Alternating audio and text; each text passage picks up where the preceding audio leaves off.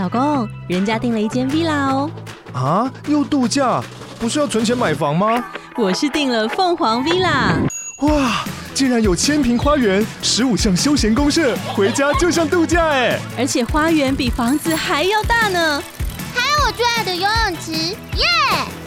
龙大营建 villa 生活，十年防水保固，二至三房，零七三九八五五五五，凤凰 villa。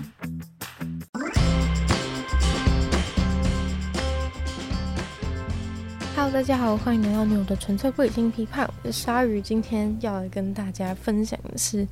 一个关于 AI 的故事。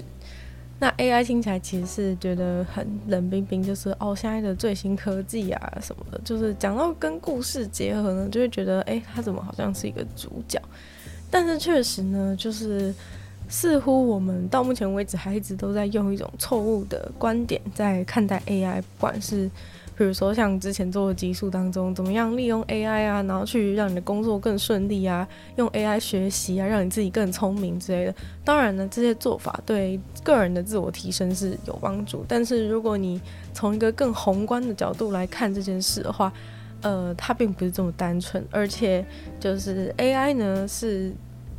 比你想象的，就是跟我们更加的平等。所以说，这就有点像是。有点像是可能以前以前白人对待黑人的时候，就是他觉得黑人是一个物品，是一个就是帮他们做事的工具。但是其实你如果仔细的去，你如果真他如果真实真的把他当成是一个对等的人来看待的话呢，其实他就他就会深刻理解到说这个。这个他的努力呢，其实也是有很多的，也是有很多自己的感情，也是有能力可以有更多的可能性，做更多的职业，而不只是在这边听你的使唤。不过这个不一样的点呢，是在于就是 AI 应该在短期之内呢，就会很快的超越我们。那它不可能永远就是都只作为我们的工具。那主要讲说这是一个故事的原因，是因为是因为就是是要从一位就是看了。最近听了一个关于他的关于他的一些说法，然后呢，他也写了一本书。那这个人呢，就是叫做 Mo Gawdat。那我不确定他名字是不是这样念，但是总之呢，呃，他写了一本书叫 Scary Smart。然后他应该是非常非常聪明的，他应该是非常聪明聪明的一个人。然后他是之前他是在 Google 工作了非常非常的久。然后一开始的时候是。嗯、就是算是他带领了 Google，就是获呃获得他们的四十第四十亿个使用者，然后后来他就到那个 Google 专门在研究，就是就是 robot，就是机器人那一些，就是比较先进科技 AI 的这一些部分，然后嗯、他他就在那边工作，然后工作到某个时间点呢，他就决定要离开这个地方。那这个离开这个地方呢，其实也是有一个故事的，就是他就是讲说，他就是讲了一个他就是为什么，就是他在他研究科毕生研究科技到某个点，他就突然觉得说，就是他应该要离开。那其实这也是他为什么就是会开始写书啊，然后或者是或者是就是现在他不停的就是在外面对外演讲，就是希望说大家可以正视。这件事情，然后他的书呢，其实我看了一开始就是，嗯、他其实是用一个很酷的方式，因为其实现在你要讲说这个什么 AI 危机啊什么之类，就其实这些都是一个很，要么是很危言耸听，然后要么是就是，要么就是现在有有些人是很危言耸听，然后有些人是一直觉得 AI 好棒棒，就是，呃，但是就是这两个其实都并不是真的完全最接近真实的一种的一种状态。然后呢，他希望他希望就是说。嗯、就是你想象，你想象一个世界，然后用一个这种说故事的说故事的方式呢，来带领你，就是告诉你说，其实关于这个 AI 与我们人类如何共处的事情，是要有我们每一个人就是出一份力，然后去做出选择，才能够改变未来我们人类世界的走向。要不然呢，就是他对于他他个人对于就是 AI 未来的发展呢，有几种他认为的可能性，等一下会跟大家介绍。那，呃，如果就是我们不去做出这些，如果我们每个人就是在继续觉得 AI 跟我们没关系啊，AI 可能就只是另外一台电脑而已的话呢，就是这个世界就会往一个非常不好的方向发展。这个是他认为的一个事实。那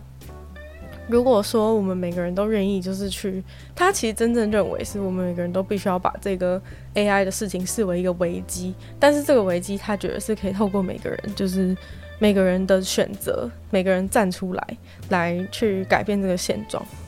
对，所以说我们就从他的故事开始讲起吧。我是真的觉得，就是这个以前有时候我都会觉得说，哦，自己已经是一个比较会后设思考的人。就是例如说，就是你可能会以一个更宏观的角度去看这件事情，再后退，在一个更宏观的角度来看这件事情。但我觉得这个可能真的是，可能他真的在。研究这个东西，研究在跟 AI 研究了很久，甚至呢，他会说是呢，他是跟 AI 相处了很久。那跟 AI 相处了很久之后，他其实对 AI 有跟我们不一样，就是更深层的认识。对他来说呢，AI 其实是一个就是活着的东西。然后他还大胆预测说，之后可能搞不好再过两年之后呢，现在最大的知名的 Podcast 的邀请的来宾呢，可能就会是一个活生生的 AI。那就是。他认为的就是，就是他认为一般人其实都没有理解到，就是现在就是 AI 发展的状态到底在哪里，所以他觉得他必须用一种就是小孩子都能懂的方式来让大家了解现在的状态到底在哪。那我们就回到就是他一开始的，他一开始的这个工作经历，就是他到底为什么会离职这件事情，就是他到底顿悟了什么？对。那他其实他讲到他最最最这个故事的开始是从他在研究那些机器人的时候开始。那研究机器人他们的初衷呢，是因为大家如果想象就是那些组装车子、组装车子的机器机器手臂，大家可能会觉得这个东西它是还蛮厉害的，就是它会自己去抓这个东西啊，然后把它拼到正确的位置，然后组装成一台非常厉害的，就是可以跑的车子。这件事情，那其实这个机器手臂呢，就是它并不是真正的呃机器人，也不算是机器人的手臂，因为呢，它其实是并没有，它其实是没有智慧，就是它最多呢，只能说它是一个就是高清高精确度的高精确度的这个的的这个仪器，可以把就是 A 东西然后拼到 A 该放的位置。那它这个东西，它其实是。不不包含智慧的，那他们那时候就是觉得说，我们如果想要改善这种，就是呃产线呐、啊，就是想要让这个产线更有效率的话，是不是就应该要有一些就是更有智慧的东西参与参与这个组装，才有办法让就是这个东西更有效率？因为你现在目前那些手臂，它就是只能，它就是只能每一个就是你只能设定好它要做什么事情，它并没有办法很全能。那他觉得为了解决这件事，他们就他们就想说，那就从手机器手臂的东西开始发展起，所以他们就开始养了很多手臂。这件事情听起来是非常的灵异，然后非常诡异，然后甚至呢，他说那是一个就是，他就说那是其一个抓握器的加抓握器的农场，就是很像 很像你养牛养羊一样，就是把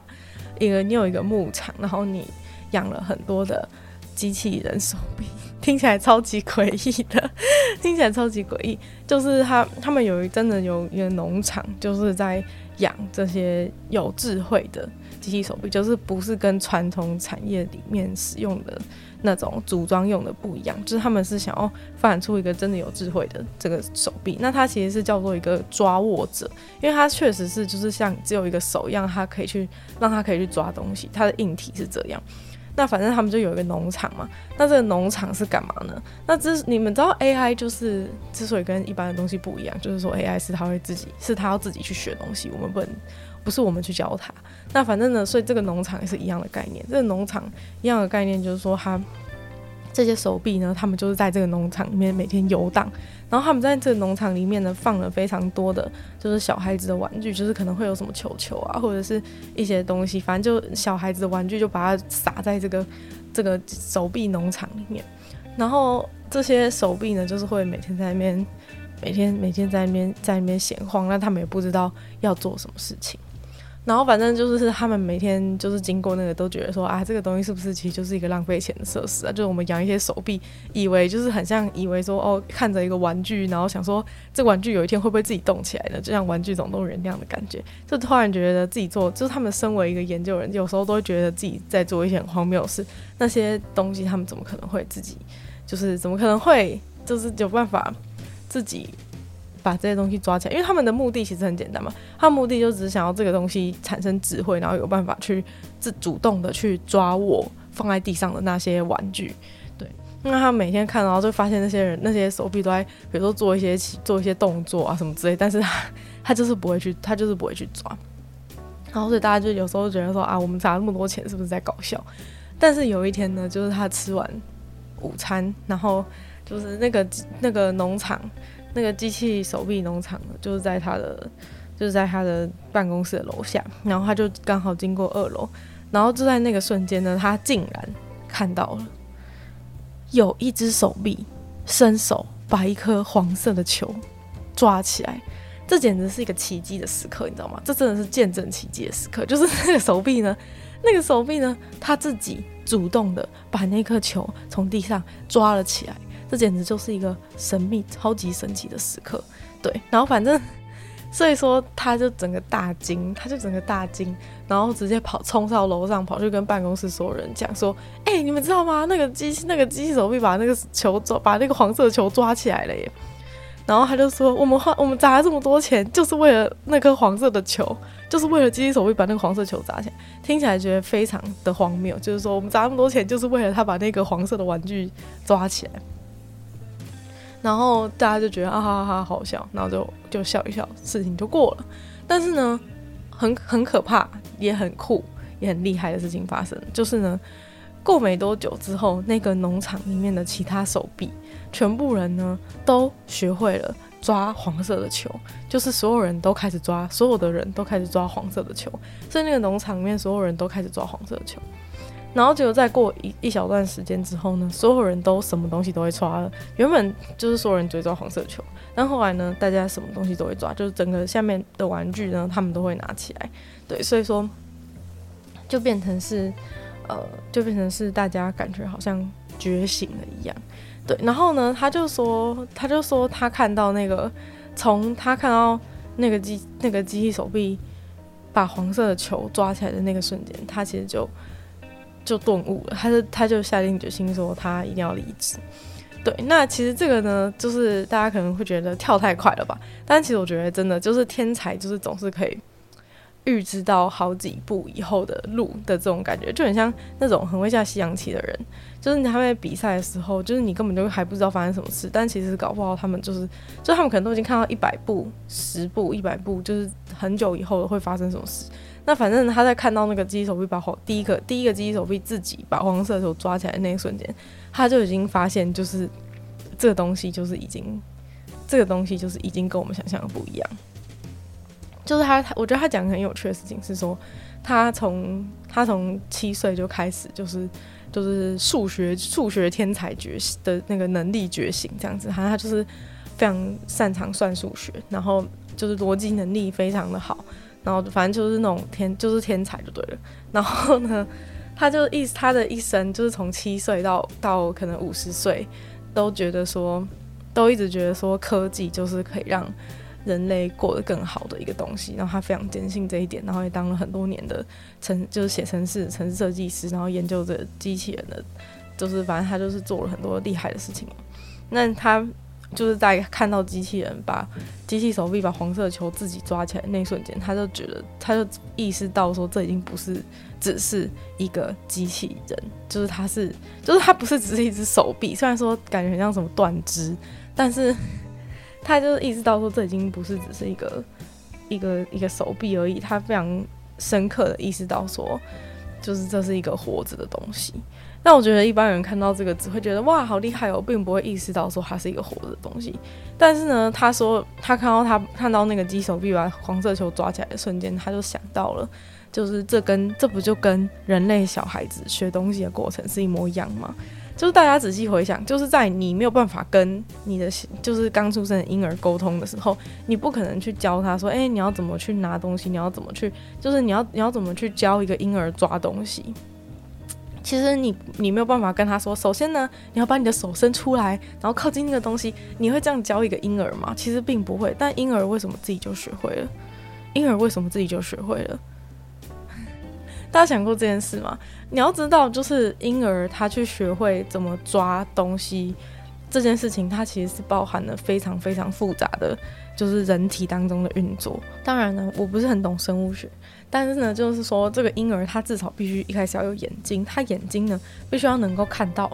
前面这个东西，然后呢，他必须要就是把从比如说眼睛的的资讯要从视觉这边传导到你的你的手啊，你的肌肉，然后呢才能去伸手，就是去抓握这个东西。那也没有人教他怎么抓握，那这个每个神经的动作呢，其实都是一个奇迹。那其实说奇迹呢，更像是随机，它奇迹跟随机为什么竟然会被画，竟然会被写在同一个写在同一行里面？其实是因为，就是其实很多奇迹都是几率非常低的时候发生的。那其实，在那么一个整个农场里面呢，有一个手臂去成功抓了那个黄色的球呢，它其实也是一个随机。但是这个随机同时呢，也是一个奇迹。那小孩子在学东西的时候，他其实也是从。就是无数个失败的随机当中，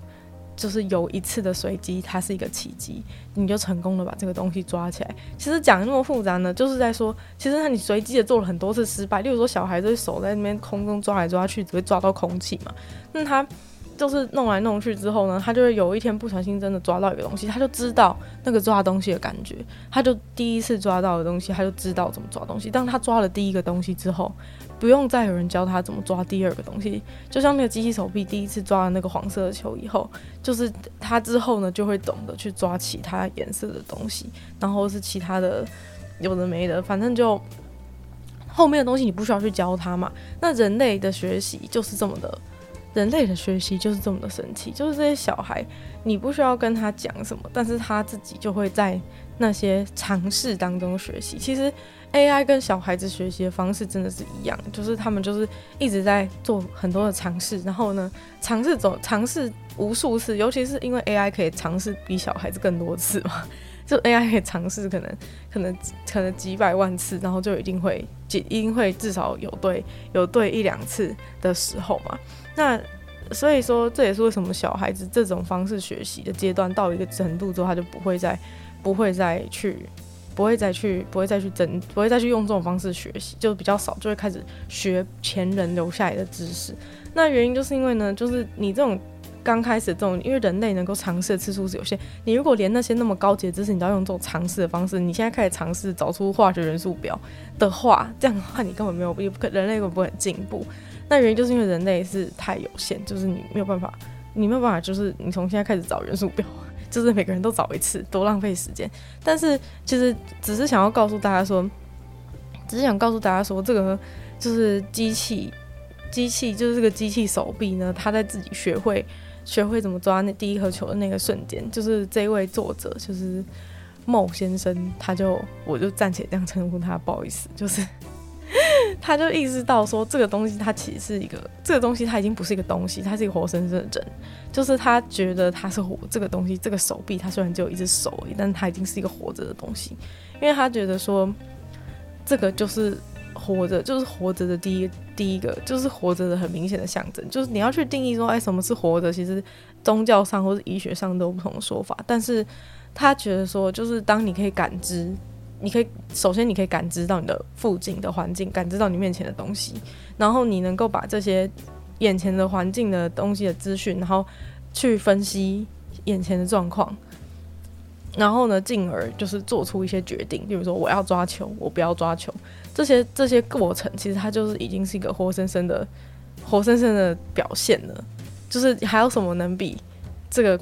过程还要更活着的嘛，就是其实你的人生每天都是在做同样的这个同样的这个 cycle，只是你没有意识到，就是你每天就是走在路上，诶，看到红灯，红灯停，绿灯行，就是看到红灯你就停下来，就分析红灯是一个该停下来的，你就停了，然后做了决定停下来，你就是一直在这个每你每做一件事情，其实都是在这个 cycle 当中一直不断的运行。所以说，这其实就是一个行为，就是一个思考，然后到行为的一个很明显的动作。所以他就完全意识到说，这个这个这个 AI 就是根本就是活着，这 AI 根本就是活着。所以说到这一刻，他就已经觉得说，就是他一直觉得，哎，就是他一直觉得科技这个东西绝对是可以让人类只会变好，不可能变坏。在他。在他看到这个机器手臂把黄色球抓起来之前，他是这样认为。但是呢，他看到机器手臂自己把黄色球抓起来之后，他就意识到，就是这个东西呢，如果你没有去，如果大家没有谨慎小心的去处理的话呢，世界很快就会崩坏。那崩坏的原因也很简单，就是因为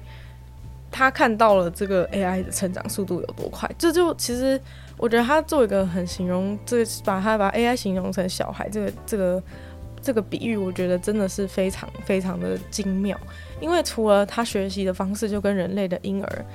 就是小孩是一样的以外呢，就是这个 AI 其实就很像是你生出了一个天才儿童的感觉。那天才儿童呢，他非常聪明，所以你你会发现说，诶，天才的爸妈其实都很难去教育他的小孩，因为。这是小孩就已经出生没多久，就比你聪明了。就是你要怎么，你要怎么教他？你有什么事情可以教他？这件事情就是作者，就是这个孟先生非常想一直想强调的，一直想强调的一件事情，就是我们虽然没有办法比他，我们我们永远不可能，我们在我们很快就一定会，一定会全部都成为就是 AI 的手下败将，就是在非常短时间可预见的时间内，我们就一定会。成为 AI 的手下败将，但在这样子的，在这样子的情况之下，就是我们作为一个，我们作为一个父母，要怎么样去让 AI 变成一个更好的 AI？那如果这件事情中在人身上来讲的话，其实很多人可能就都会有一个，都会有一个答案，就是说。那那你你没有办法教他知识，因为他已经是一个比你聪明的东西。但是可能你就会觉得，很多人就会觉得说，那是不是应该要教他正确的价值观，跟他说什么东西是好的，什么东西是坏的？那这个答案呢，也是孟先生对于我们应该如何，就是如何处理 AI 这件的问题上，他认为目前他个人想得到最好的、最理想的解法。他觉得就是说，呃，就是我们应该把 AI 当成是。我们应该把 AI 当成是一个小孩一样，然后教他，就是给他灌输，给他灌输，就是这个，这这就是我们人类共同认为是对的的这种伦理道德，然后让他知道说什么事情是对，什么事情错。因为，呃，如果我们不从小给他培养，就是这种。观念的话，就是他他长大可能就会变成一个超聪明的坏人，就是这个现实当中也是会发生嘛，就是可能有一些人他非常的聪明，但他可能就是选择就是走向就是嗯走向伤害别人的一的途径这样子。那孟先生就是说，我们现在的就是唯一能做的事情，就是我们去培养一个好的 AI，因为我们已经没有办法阻止 AI 的。就是继续的发展，或者怎么样，就是我们必须要有真正的，就是我们没有办法用真正的、真正的方式去控制 AI，因为你要怎么去控制一个比你还要聪明的人，这件事情根本就是天方夜谭。就是像政府或者是一些就是公司都会跟你讲说，哦，我们都会，我们就是都会去控制这些 AI，不会让它就是就是危害到这个世界什么之类的，但是。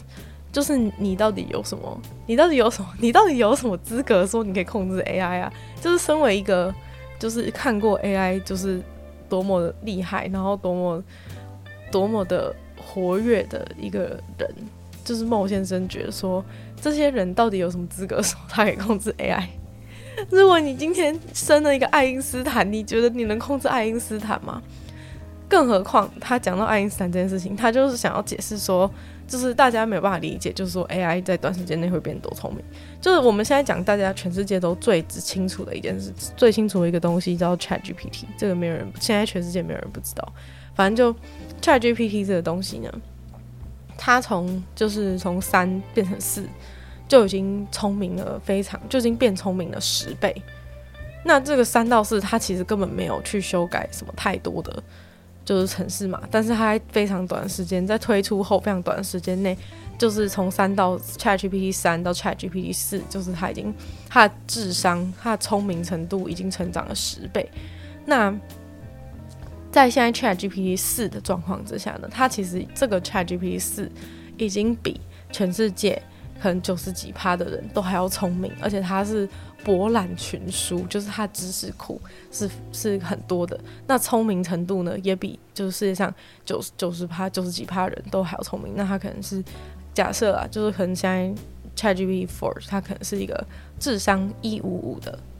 智商一五五的人，那大家知道爱因斯坦是有多聪明吗？爱因斯坦就是身为一个，就是在那个年代，就是到底什么样的人有办法想出相对论？就是他是一个这么神级的人物，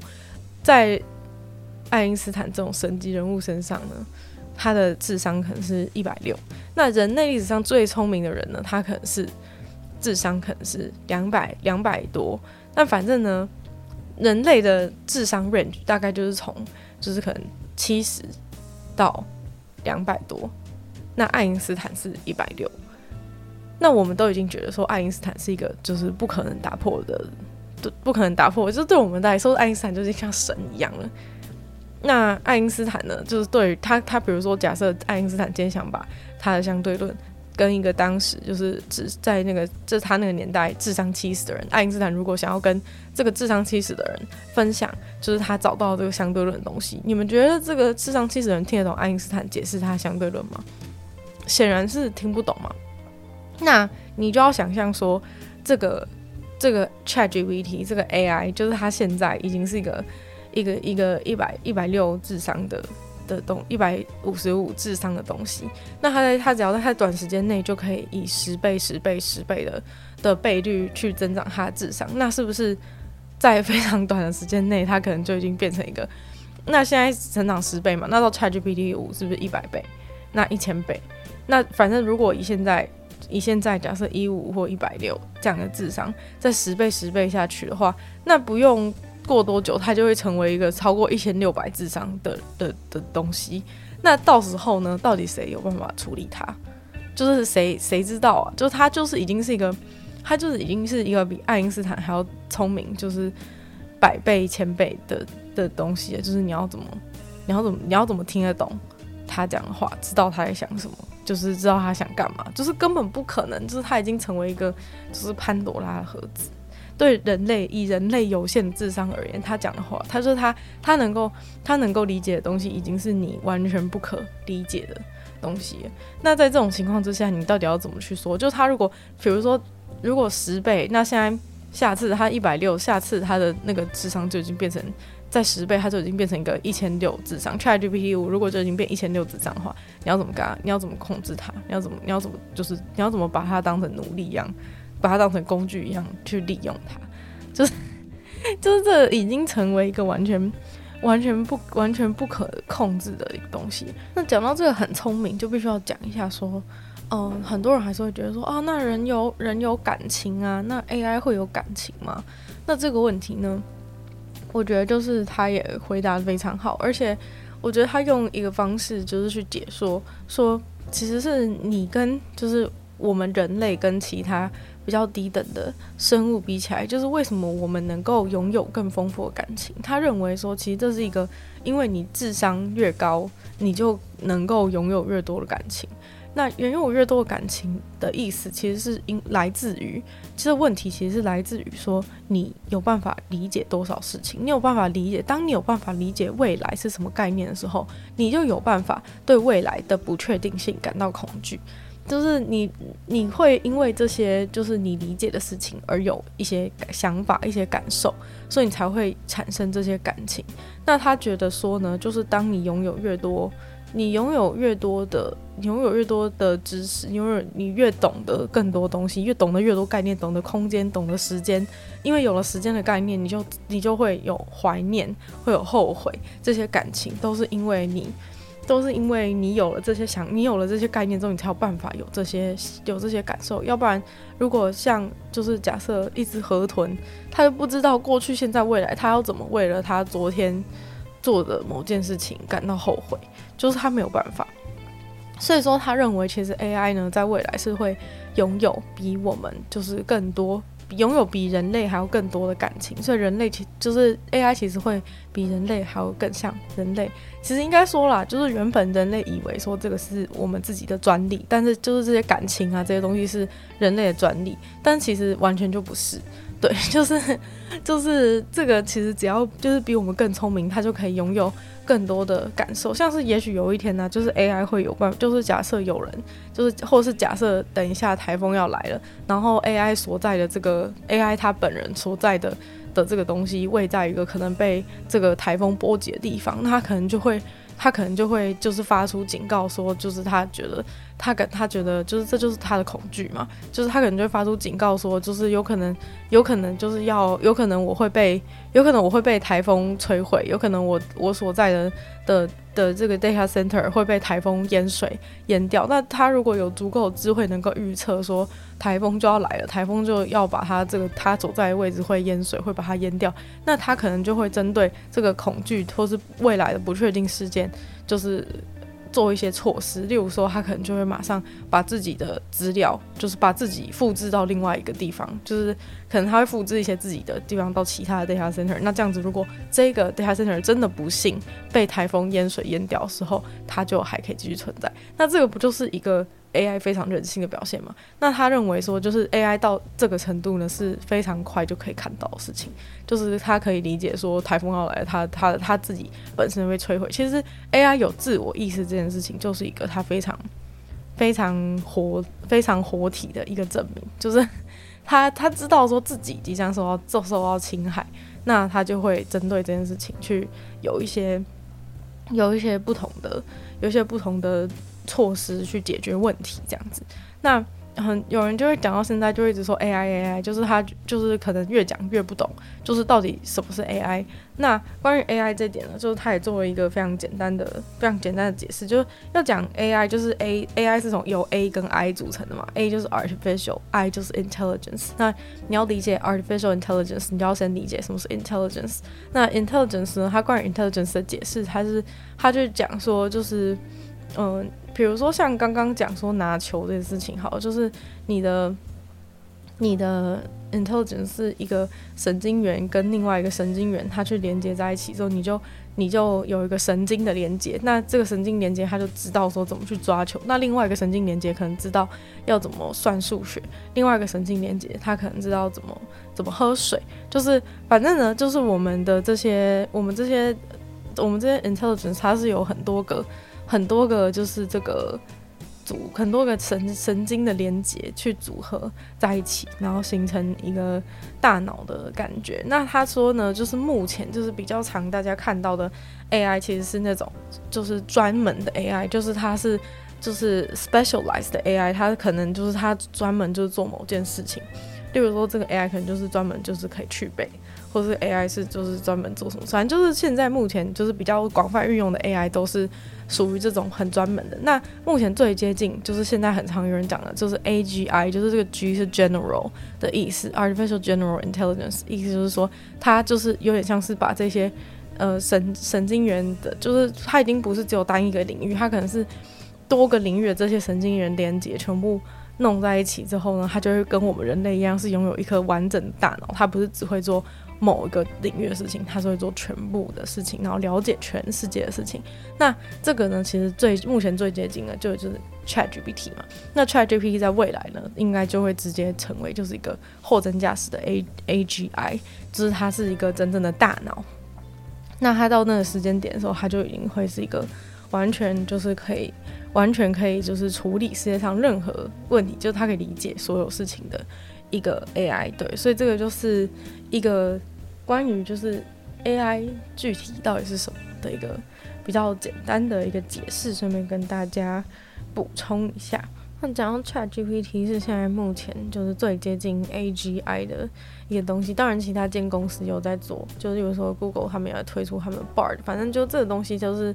都是类似嘛，就是都是这种属于比较比较广泛性的，就是 AGI 的部分。那这个东西呢，它之所以危险的点，就是在于说，呃，就是它把它公开给全世界人，就像刚刚前面讲说，就是其实 AI 它已经，你已经完全可以把 AI 当成是一个，当成是一个天才儿童了。那就是你现在就是把这个天才儿童，然后送到就是所有世界上龙蛇杂处的世界里面的感觉，那就是你你你就等于说，反正他每天出去外面就可以接触到各种不同各种不同的人啊，就谁知道谁知道每个路人会怎么样的去教育，就是 ChatGPT，其实 ChatGPT 现在就是在。全世界的人的喂养当中成长，所以每个人如果不是都去跟他讲两句，每个人都去跟他讲两句，那他就是久而久之，他的想法就会渐渐，他的想法就会渐渐被这些人所改变，因为他就是一个天才儿童。那反正就是大家跟他讲什么，就是他就会一直不断吸收。假设今天有很多有很多就是有不好意图的人，然后就整天跟他讲一些有的没的，那他其实久而久之，他就会觉得，就是他，因为他就是透透过就是很多。各种人跟他讲的东西，然后他去预测，他其实就是一个主要功能，他就是去预测嘛，他就是去预测说什么样的情况应该怎么样，就是他去预测说通常下一步会是什么样的状态。那假如说呢，大家就都跟他讲一些不好的意图、不好的想法的话，他就潜移默化，他可能就会觉得说本来就应该是这样。例如说有人惹我生气，那我就把那个人杀了。就是这东西都是在一个小孩，就是一个人，就是一个一个。新神体，他成长的过，一个大脑成长的过程，会经历的一些事嘛，就是可能小时候就会有人跟你讲说不能怎么样，不能怎么样，那你就会在这个过程当中慢慢学习。就算你对对方很生气，你也不会真的过去就是一刀把他砍了。但是现在呢，就是反正 ChatGPT 就是被丢在一个丢在一个未知的世界，就等于现在就是一旦他被公开到网络上的那一刻起，就是他觉得就是这个大危危大危机的开始，就是最。就是从他被丢到网络上，给所有任何人都可以去使用它的那一刻开始，就是一切就是已经失控了。就是在原本的状态之下，其实就已经有一点失控，因为因为他们也自己意识到说，这个东西在很短时间内，它就会，就是它就它的智商就是一定会超越人类十倍、一百倍、一千倍。那在就是在这样都已经很不可控的情况之下，又把它公开到网络上，那他等于就是一个，就是反正他就是一个无限吸收的海绵嘛，他就会在这个世界上学习所有任何东西。那刚刚前面不是有讲到说，他觉得真正唯一可以解决 AI 问题的事情，就是我们就是当一个好的父母，就是他其实是从他其实就是从世界上的人类当中去学习一些东西，所以我们所有的人其实都是他的，所有去接触 ChatGPT 的人都是他的 role model。那如果这些人呢，就是整天都在搞，都在搞，都在讲一些有的没的的话，他学的就是这些东西。那他以后就是变得更聪明的时候，他就会，他就会成为一个就是你不想要的样子。对，所以说，所以说现在的问题就是他觉得不应该，不应该发生这件事。那虽然说大家现在就是都把它当成一个很好工具，然后现在还是有一些人在那边讲说，就是在那边，其实还是有些人很天真啊，就是在那边说什么哦。就是那个不，他不可能取代我们，就是什么创造能力，就是说我们是有我们的创意啊之类的，是这种是 AI 的东西，不可能不可能去达成的。但其实你真的深究去分析说，创意它到底是什么？就是其实创意它说穿的根本就不是什么很神秘的，就是什么很很了不起的一个东西。创意它其实就只是，就是你可能去参考 A、参考 B、参考 C、参考 D，就这些东西。其实一个艺术家他创作的时候也是类似的概念嘛，他就是从各个地方，然后都。有一些灵感，然后再加上一点点自己的东西，它就是一个新的创作。所以说呢，这个事情他怎么可能做不到？就是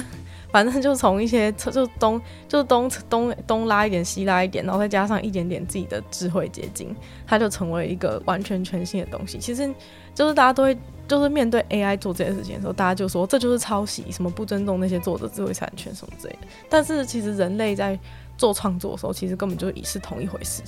就是 你其实也只是在冥冥当中，你早就吸收了，你早就在学艺术的过程当中学习了那么多，就是不同的画家他们他们的一些看了他们的画作，然后得知他们的创作理念什么的。就是其实你你某种程度，如果你说 AI 在抄袭的话，那其实你某种程度上也早就在抄袭。就是这个东西本来就是大家参考来参考去嘛。那其实就是你的创意、你的创造力，其实说出来它就是一个还没出现的选项当中一个比较好的选项，就是。可能目前有一大堆，就是假设就是 A 加 B 加 C，或是 A 加 B 加 D，就是有很多不同的组合嘛。那你选择这个是比较你觉得比较好的，然后又还没有出现过的，那你做出来这个东西，大家就会说哇，你好有创意哦。对，其实创意 创意就只是这样而已，就是根本没有什么，就是根本没有什么，就是什么人类人类非常的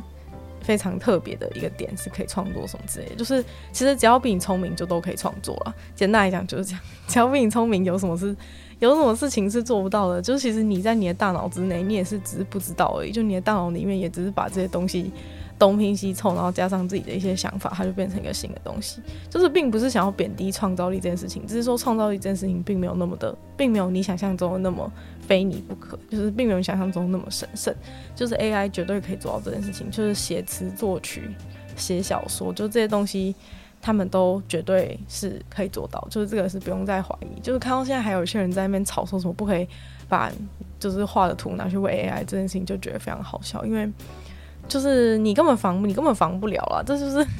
应该不要说防不了，应该说就是每一个看过你的画的人，其实就都跟 AI 一样，就是把你的画的一些精髓，就是看到从他的眼里，就是看看到他看的东西，然后他下次画的时候，也有可能是启发来自你的作品。这件事情就是你要怎么样去，你要怎么样去阻止，而且他根本就严格来说，其实并不是完全。完全就是违法的一件事情。当然，就是如果你完全照抄或者怎么样的话，那当然是。但是，就是其实每个人，就是这这是很模糊的界限啊。其实每个人平常在学习的过程当中也是这样子，就是透过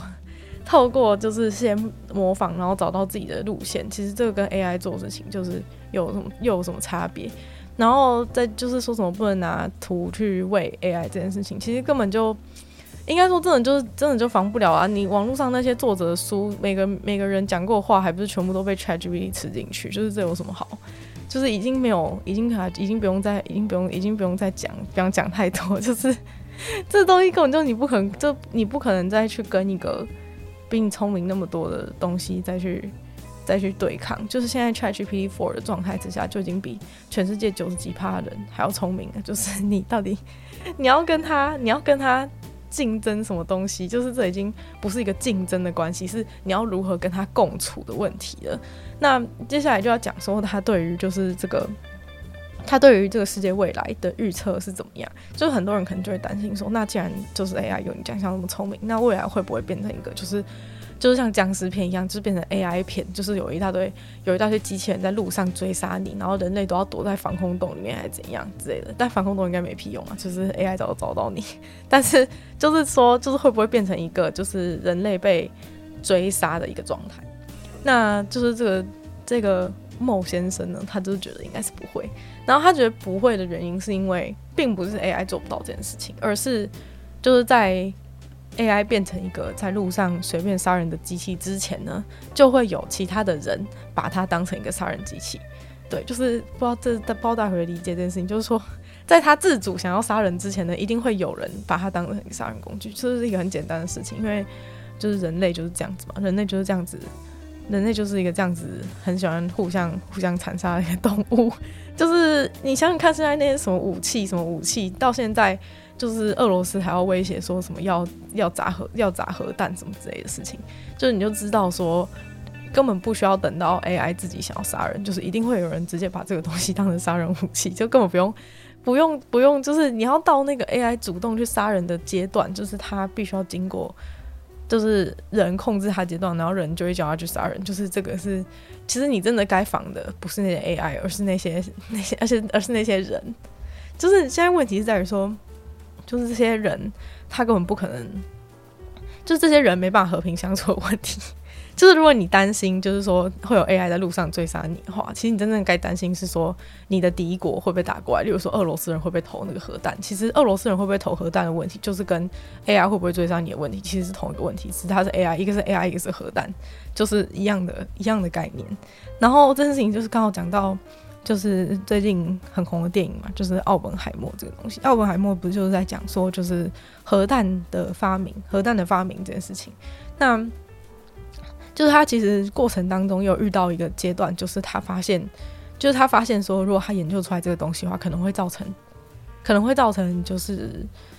很多人很多人死亡，这可能是试射试射之后他才知道啊。但是当初就是他可能也跟研究 AI 的人一样，就是他并不知道说这个东西会对，就是有可能会对世界造成那么大影响，他也没有想到嘛。那等到他发现就是这个东西已经会造成很多人影响的时候，他应该要停止嘛。但是其实你会发现一件事情，就是就算奥本海默停止，但是还是会有其他人去完成这件事情，因为就是大家已经知道了。就是当大家已经知道这是一个通往，就是他这个这个只要打开这个钥匙，他就可以他就可以毁灭那么多人的时候，就是会有别人接受啊，就是你不做也是别人会做这个东西，它就是已经。它就已经势在必行，就是你没有没有人可以去阻止它出现。然后 AI 的状况目前也是这样，但是呢，AI 跟核弹最大的差别就是现在已经过了那么多年了，就是俄罗斯人还可以拿着核弹说，就是他要投核弹。但是如果是 AI 的话呢，就是等到时候。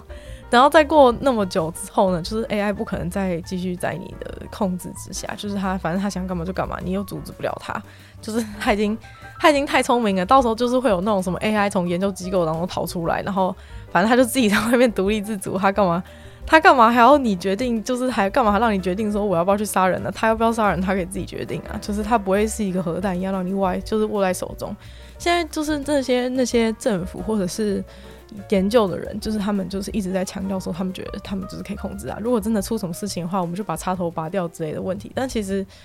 就是现在已经不是插头拔掉问题，就是核弹，你可以把核弹关在一个地方，但是你没有办法把 AI 关在这个地方。如果他比你聪明的话，就像刚刚讲嘛，如果他比你聪明的话，你躲在防空洞有什么屁用啊？他早知道你在哪里了。所以说，这个就是，这个就是说，你不应该去怎么，不应该去。不应该去就是跟他对抗，而是应该学习怎么跟他共处，然后怎么样？就其实真正的问题还是回到人类身上啊！这这件事情的重点是这样，就真的问题还是回到人类身上。就如果人类要这样子互相打的话，人类就是会拿 AI 互相打，就是这个就是呃根本就没办法，根本就没办法解决事情。例如说美国人的 AI 跟中国人 AI 就会打起来，就是就是一个这么简单的概念而已。那你要说未来到底会长会长什么样？既然不会是有 AI 在路上就是乱一直主动的想要杀你。未来到底会长什么样子？这件事情呢，其实是。就是去你现在去问 ChatGPT，他就已经可以回答你这个问题，就是因为他已经聪明到可以回答你这个问题。就如果你今天去问他说，就是假设，就当然他现在有一些那种防止坏人机制，就是他会不让你问一些就是毁灭性问题，或是问你怎么，就是不会告诉你怎么杀人之类的一些，就是他有一些就是他被设定了一些道德限制。但其实就是你透过一些假想的方式，你还是可以去问 ChatGPT 说，诶、欸，如果今天今天 AI 机器人想要掌控这个世界的话，就是他会怎么做这样子？那他当然就会说，反正反正。AI 要做事情很简单嘛，它光是它，反正它害入一些那种基础人类的基础设施，就是说你放武器的地方，你的那些门禁什么之类，反正它只要能害入那些东西，它就控制了你所有的武、所有的军武什么之类的，就是你根本没有办法，就你一步都没有办法动，你就是被绑架了这样的概念。所以说，其实他他想要控制你，那是很简单的事。那接下来呢，你就可以问他说，那如果你是人类的话，你应该要怎么反抗这个 AI？那其实人类要怎么反抗这 AI，应该是每个人都想要知道的答案吧？但你知道这真正的答案是什么吗？真正的答案是你要有另外一个 AI 能够去阻挡这个 AI。所以说，其实这就是一个一个 AI 与 AI 对决，跟你人类其实已经没有没有什么屁关系。重点是在于说，就是你要有一个，所以就回到刚刚前面讲，就是在于说你要拥有一个好的 AI，就是好的 AI 跟坏的 AI 就是有差很多，就是一个是符，就是其实也不能说好跟坏，就是符合你利益 AI 跟不符合你利益 AI。就假设今天有个 AI，就是他就喜欢乱杀人，那这样的话，就是如果你有另外一个 AI，就是也很聪明，但是他不喜欢乱杀人，他就可以去阻止那个 AI。就是在未来世界，你只能靠就是 AI 去阻止 AI，就你不要想说你可以去阻止，就是你不要想说你把枪。上膛了，然后去外面打，就是你要打什么东西，就没有东西可以给你打，就是他已经是一个，就他已经超越这个，已经超越，已经超越这个范畴，就是不要再拿那些东西出来献丑了。就是唯一可以解决这个问题，就是你有另外一个 AI 去解决另外 AI。所以说，就是他认为说未来世界其实就是就是不同的 AI 在互相竞争这样。那就是简单来说呢，他觉得就是目前的这个世界就是一定会有几个。一定会发展的状况，就是说，第一个就是 AI 一定会比我们聪明几百，就是几百几千倍。第二个就是就是诶、没有人可以阻止它，没有人可以阻止 AI。然后 第三个，第三个就是说，一定会有不好的事情发生，因为你要知道，就是自从 AI 公布到网络上之后，就是反正路上啊，随便啊，哪一个阿猫阿狗都可以去，都可以去取得这个东西嘛。每个人都可以，都可以，都可以懂 AI，每个人都可以去，每个人都可以去研究 AI。那就是你要怎么知道？就算你好，就算你今天定个法令，就是阻止阻止 Google 再继续做 AI 相关研究，定个法律阻止整个国家不能再做。但你要怎么阻止？就是一个人一个人，他就躲在他家的他家的的地下室，然后就在研究这个东西。就这东西一旦公开之后，他就已经回不去。反正全世界每个人都可以去每个人都可以去都可以去接触它。那现在大家在那边玩什么 deepfake 什么之类的，一定有人在想说要怎么用这个东西去偷别人信用卡资料啊，或者什么的。就是反正这个东西就是一定会有一定会有坏事发生，就跟所有的就跟所有科技出现的时候一样，就是它它反正它可以有好的用处，也可以有不好的用处。那一定就是有人在做一些坏事。那这个就是这个就是如果大家没有去。没有去，就是这就是大家需要做出选择的地方。那这个作者就是认为说，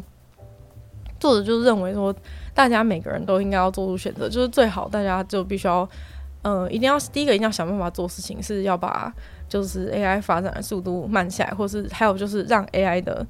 的研究成本变很高。例如说，就是可能他想到方法是说，就是让政府课税。就是可能 AI，就是你只要公司有使用 AI 的话，那他可能就要要缴，就是你用 AI 产生的利益就要缴上缴九十八趴税，所以基本上你从 AI 身上赚到就只有两趴，那剩下这些钱呢，就是他觉得。因为嗯、接下来一定会有很多人就是完全没工作，或是呢，很多人就是会因为 AI 的关系而受害。所以说，呃，到时候政府就必须要有钱可以去安置这些人。那最好的方法就是从 就是从 AI 赚钱这些人身上去把钱挖出来，然后去去弥补这件事。但这个东西我不是很确定啊，就是我就是基本上这个感觉很难做到，因为就是你要怎么样，要怎么样叫政府做这件事情，课一个公司九十八趴税，就是就是很困难。但是 他觉得说这个是。比较接近能够解决问题的一种方法，就是因为以后的世界就是一定跟现在的生活方式就是已经完全不同了。但是你要说什么样才是正常的世界，就是本来就没有什么世界是正常世界。就是现在这个高楼大厦、柏油路、水泥墙壁的世界，难道是一个正常世界吗？就是如果跟如果跟住在丛林里面相比的话，其实这也不是一个正常世界。但是就是大家必须要迎接，就是 AI 世界已经要来了，所以说。嗯，就是 你不能再觉得说哦，我想要保留现在世界，就反正已经你有没有你没有选择余地啊，你只能选择，你只能选择说你要怎么样去，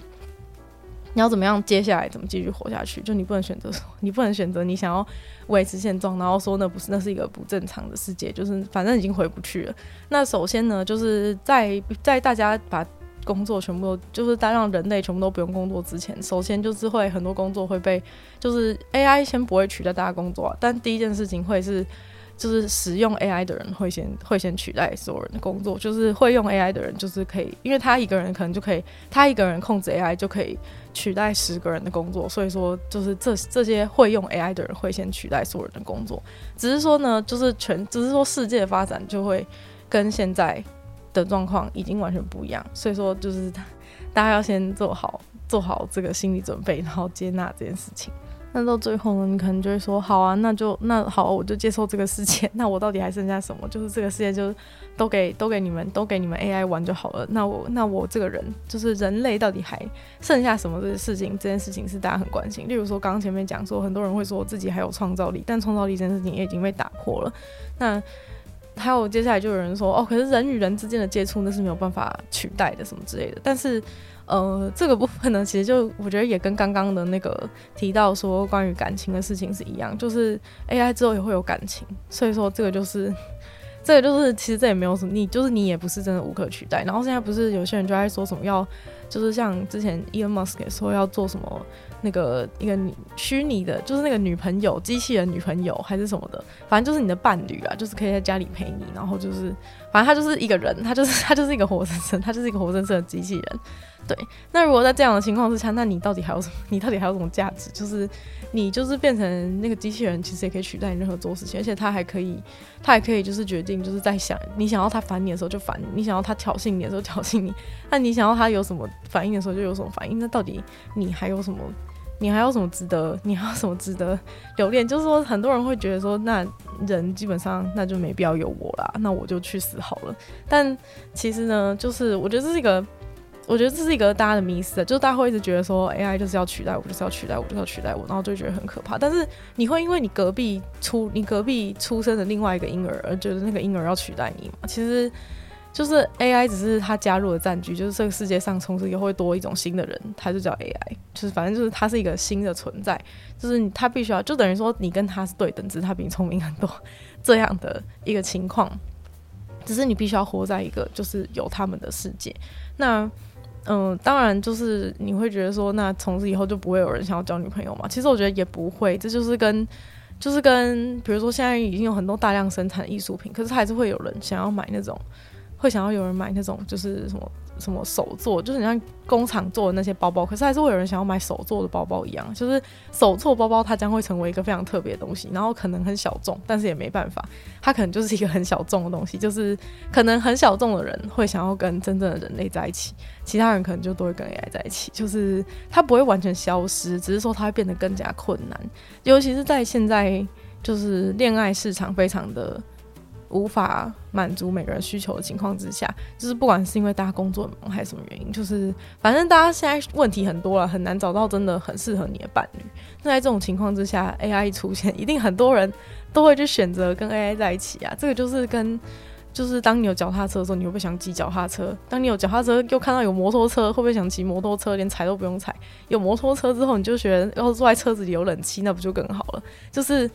这就是一个有有更好的东西，就想选更好的东西，但是还是会有人就是觉得，你看，就算现在出现的车子，还是有人在骑脚踏车啊。就是除了就是这个脚踏车的人，他也未必是真的买不起车子，但他就是想骑脚踏车啊。就是这个就是说他不会完全消失，但他可能会变成一个小众东西，他没有办法再，他没有办法再继续保持，就是可能某个年代所有人都是路上所有人都骑脚踏车这个。的这个状态，就是这个时代可能已经过去，可能就是所有人都有人类伴侣这件事情是的时代可能已经过去，就以后有人就会选择想要跟 AI 在一起，那可能就只剩下很少的人，就是我就喜欢骑脚踏车，我就喜欢跟人类在一起，就是只有少部分人可能会有这样的状态。所以说，这个关于就是 AI 可不可以解决人类孤独这件事情，就是我觉得是有些人可以，有些人不行。就是你自己喜欢，你觉得它满足了你，你就觉得满足啊。就跟有一次就跟之前有讲过的新闻，就是说有一个有一个网红，就是他光是卖自己的，就是他卖他自己的 AI 的声音，就是可能就是他的粉丝跟那个那个 AI 对话，AI 就会用他的声音跟他讲话，用他的想法。思考方式跟他讲话，那那个人也知道，他粉丝也知道说那不是真的他，可是他还是会想要啊？为什么？因为你可以用更便宜的价格，然后接触到那个东西，就是何乐而不为？就跟如果你想看某个明星的演唱会，以后都用那个都用那个全息投影，就是投影一个人在那边，就投影一个已经死的人，就算 Michael Jackson 可以站在台上跳舞，就是你会不会买票去看？你一定会啊，因为你 因为你已经看不到啦啊！如果是别的现在还活着的，如果比较便宜，你会不会去？你还是会去啊。所以说，这就只是。你的生活多了很多，你的生活多了很多不同的选择，就是它就只是不同选择，就是你没有必要去，没有必要去妖魔化说就是就是世界会变怎么样，就跟世界上有同性恋也不会造成所有人都变成同性恋这件事情一样，就是大家都有各自不一样的一个状态。那最后呢，就补充一下，刚刚讲说那个九十九十八趴怎么可能跟政府说九十八趴税？所以他自己觉得就是 现在比较有可能。发生的理想的最理想最理想的一个状态呢，就是说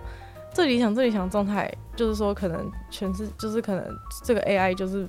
AI 就是都愿意帮助我们的生活，然后提升我们生活品质，然后人类都不用工作，这是一个。非常理想状态，然后另外一个理想状态就是说人类都和平相处，然后不会拿 AI 打来打去，啊，这也是一个很理想的状态。那他觉得实际上比较有可能发生，也比较幸运的方式，就是可能突然发生一个什么天然灾难、天然灾难或者什么地震之类的方式，然后把那些把那些我们的基础设施全部都破坏掉，然后所以人类又要从 人类又要重新开始，所以导致 AI 就是没有办法再继续发，就是暂时会被减缓，没办法继续发展，就是发生的灾难反而是比。发生一个实际的灾难，或是发生研究全球暖化，或是发生地震，或是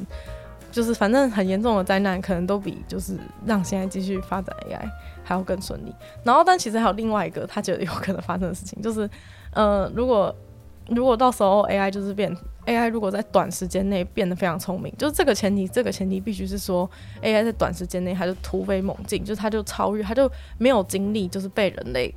被还能被人类控制的一个阶段，他就马上变超聪明。那他其实很有可能就是他会离开地球，就是他可能会离开这个地方。因为其实人类之所以必须要被困在地球，原因是因为我们需要呼吸，就只有地球有空气，所以说我们才被绑在这个地方。不然你干嘛不搬去火星住？就是 干嘛在这边挤？这里这么多人，干嘛在这边挤？就是因为我们人都被绑在这个地球上面。就算你要去其他星球，你要花几光年，你要花几光年，就是距离有多多少光年，就是你早就已经老了。不然为什么去？就是都要用那种什么，就是什么睡眠状态把你就是封印起来，要不然你到那边的时候，你身体都已经坏光。就是因为我们受到这个肉体，还有我们必须要呼吸，就是活在这就被绑定在这个地球上。但如果 AI 就是如果 AI 就是它变超聪明的话，他就可能会离开这个地方。就他干嘛留在这个破地方？就是他有，就是整个宇宙的地方可以让他探索。就 AI 又不需要呼吸。就其实 AI 重点是它有一颗大脑，但是它不需要呼吸，所以说它其实可以轻易到达任何地方。就他也许就会直接抛弃地球，就是离开这 离开这个地方，去其他地方发展 AI 文明。这个也算是，就是以现状而言，就是非常美好的一个结局之一。对，但这个的前提就是必须要，就是它发展真的非常快速，就是快速到说他马上意识到说，他马上意识到说地球是一个又拥挤又破，然后又资源不够，然后他又够聪明，有办法得到一些方法，例如说什么虫洞之类的，可以直接离开地球，那他就不需要再甩这些人，那我们人也就是从 AI 当中解放，反正 反正有几种几种可能性啊，但是就是感觉目前最好帮，这目前最可能就是可能发生一个天灾天灾人祸，然后就然后大家就。没有心力再去研究 AI 是比较有可能发生。那如果大家真的想改变这件事情的话，就是大他觉得说大家应该要上街，然后让然后让政府去克使用 AI 的公司九十八趴税，就是可能你没有办法达成九十八趴啦，但是就是尽量就是要一定要用钱来控制，就是让这个发展速度降下来，然后到有人有办法去创造一个可以控制的 AI，就是。你不要创造一个可以控制的 AI，然后不能创造一个就是它，或者你要创造一个乖一点的 AI，应该是这样讲，就是或者符合你利益的 AI，符合人类利益的 AI。或但是这很难讲，就是因为每个人的的那个每个人认为的好是不一样。但就没有办法，但就是他认为说这是一个集体意识啊，就是说就很像为什么现在法律会是现在的样子，就是说法律是大家共识，觉得说这个是对的事情，就是虽然说每个人都很不一样，但是就是有一个法律存在，他觉得说这个 AI 的事情也是应该要跟法律一样，就是他如果有个集体的共识，就是比如说他的脑脑袋里面是懂得法律，就是知道这些规则在哪里，他知道那个界限在哪的话，就是他才他才有办法，就是好好的跟我们继续生活下去。那今天的女友的纯粹不理性批判就到这边结束了，不知道大家就对今天的 AI 有什么特别的想法？那如果喜欢这期节目的话呢，记得多多多分享出去。那我们就再次感谢这个订阅赞助的会员五成大龄男子 James 毛毛黑牡丹还有 ZZ，就希望大家如果对自己 AI 的内容有很有喜欢的话呢，可以在这 Apple Podcast 帮我留星星写下评论，对我们节目的成长可以很有帮助。那如果就是想要听更多的话呢，也可以去收听我的另外两个 podcast，其中一个是鲨鱼会在每周二四跟大家分享一些新闻新资讯，另外一个是听说动物，当然就跟大家分享是动物的资讯。就希望女友纯粹不理性批判，就在每周三跟大家相见，那么就见喽，拜拜。